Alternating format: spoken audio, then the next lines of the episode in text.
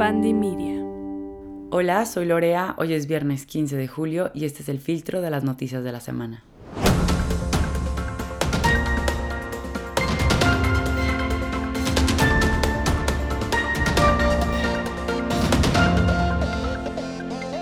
¿Qué tal? ¿Cómo están todos? Bienvenidos a este su podcast con su periodista de confianza Lorea.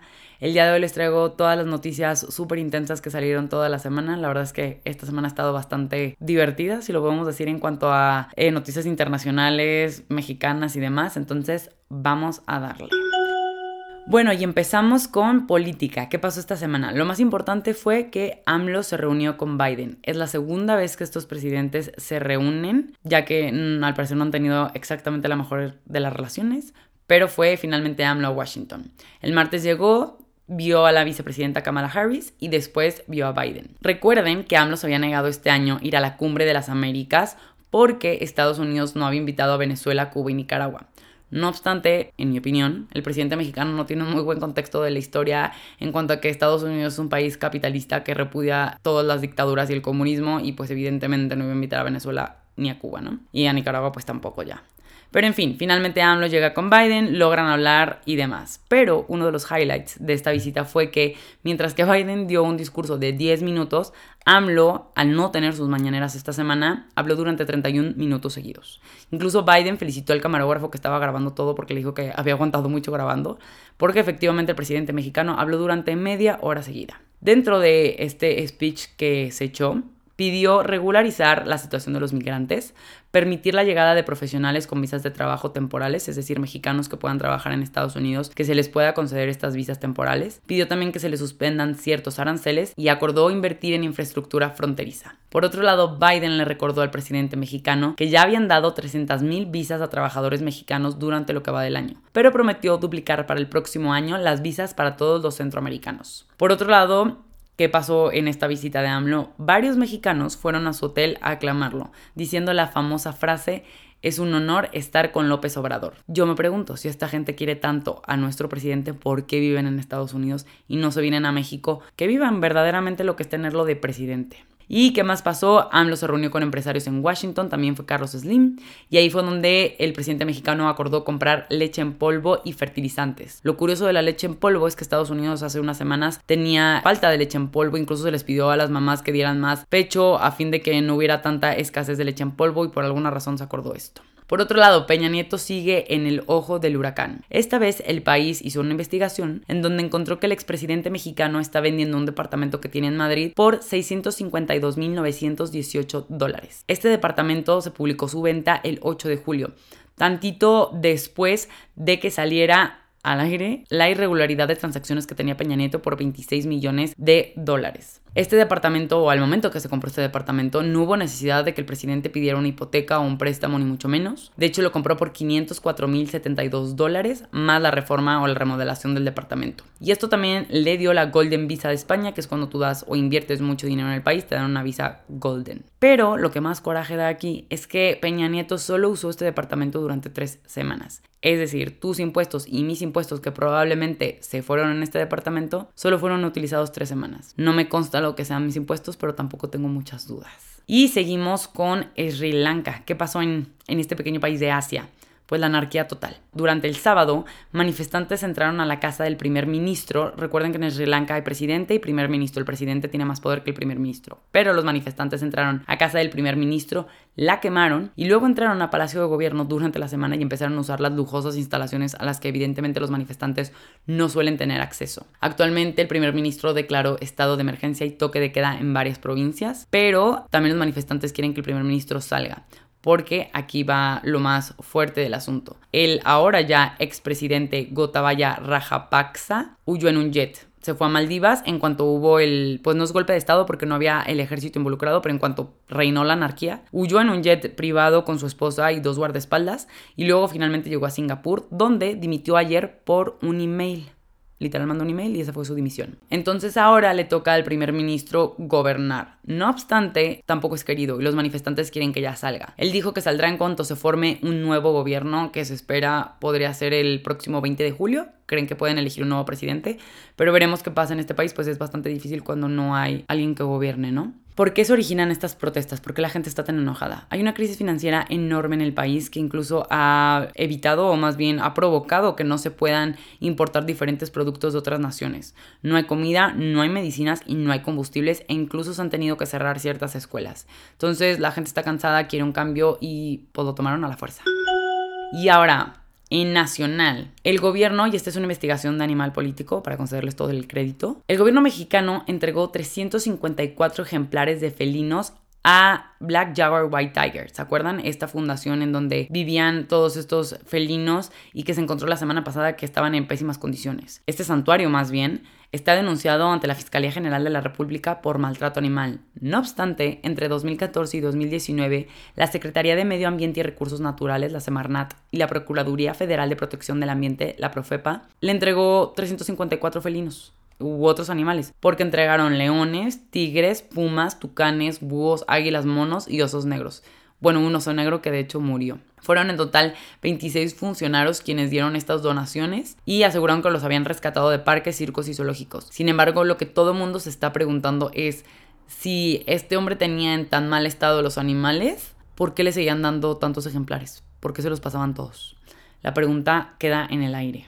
Y por otro lado, 7 de cada 10 municipios en México ya no cuentan con agua. Esto fue lo último que reveló la Conagua, que declaró emergencia por sequía en el país, pues hay 572 municipios sin agua. El norte es el más afectado, pero también están viviendo esta sequía y esta falta de agua Aguascalientes, Querétaro y Guanajuato. Actualmente, tres cuartas partes del país sufren de falta de lluvia y la mitad del país sufre de sequía severa a extrema. En México el agua no se gasta principalmente por las personas, realmente no somos los ciudadanos quienes nos acabamos el agua más rápido, realmente es la industria y la agricultura.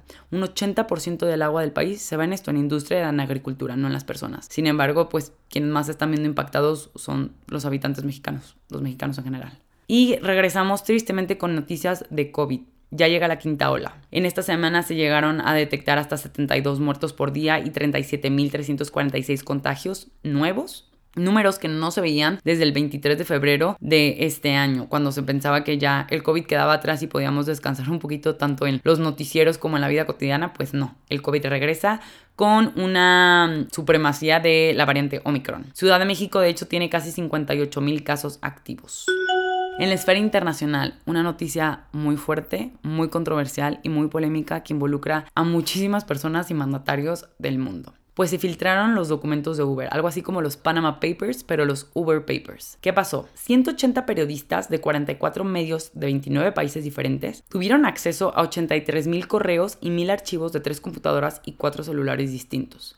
Y aquí encontraron que altos ejecutivos de Uber literal empujaron a gobiernos, o más que empujaron, sobornaron o se ganaron a diferentes gobiernos para poder meter a Uber de manera tan dominante como ha sido su crecimiento en estos últimos años. En estos medios y en estas llamadas se encontraron frases como las que ahorita les voy a decir de estos altos ejecutivos. Cosas como la violencia garantiza el éxito.